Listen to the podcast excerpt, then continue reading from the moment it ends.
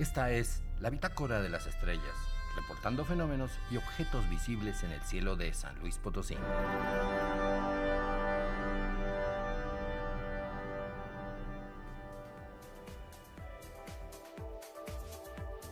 Estas noches tibias busca los planetas en el cielo. Es muy fácil. Después de la puesta de sol hacia el oeste se verá a Júpiter cerca del horizonte. Con unos binoculares hasta se observarán sus cuatro satélites más grandes.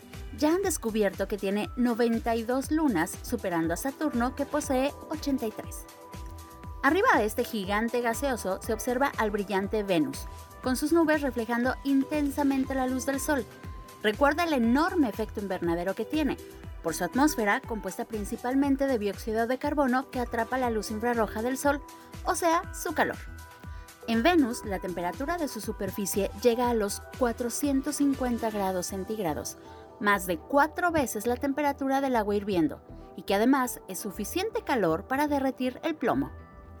Los invernaderos utilizan este efecto colocando techos de vidrio que atrapan el calor haciéndole creer a las plantas que siempre es verano. En el calentamiento global, cada vez que se queman combustibles, aumenta ligeramente el dióxido de carbono y nuestro planeta guarda más calor de la luz del Sol. Otro planeta visible es el planeta rojo, Marte. Se ve en el cenit, justo arriba en la parte más alta del cielo.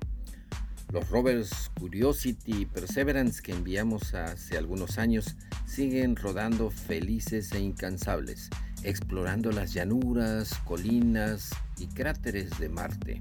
Este último robot ya terminó de tomar muestras del suelo y de las rocas las encapsuló en unos pequeños tubos sellados y en una próxima misión, un vehículo sin tripulación viajará al planeta rojo y las recogerá.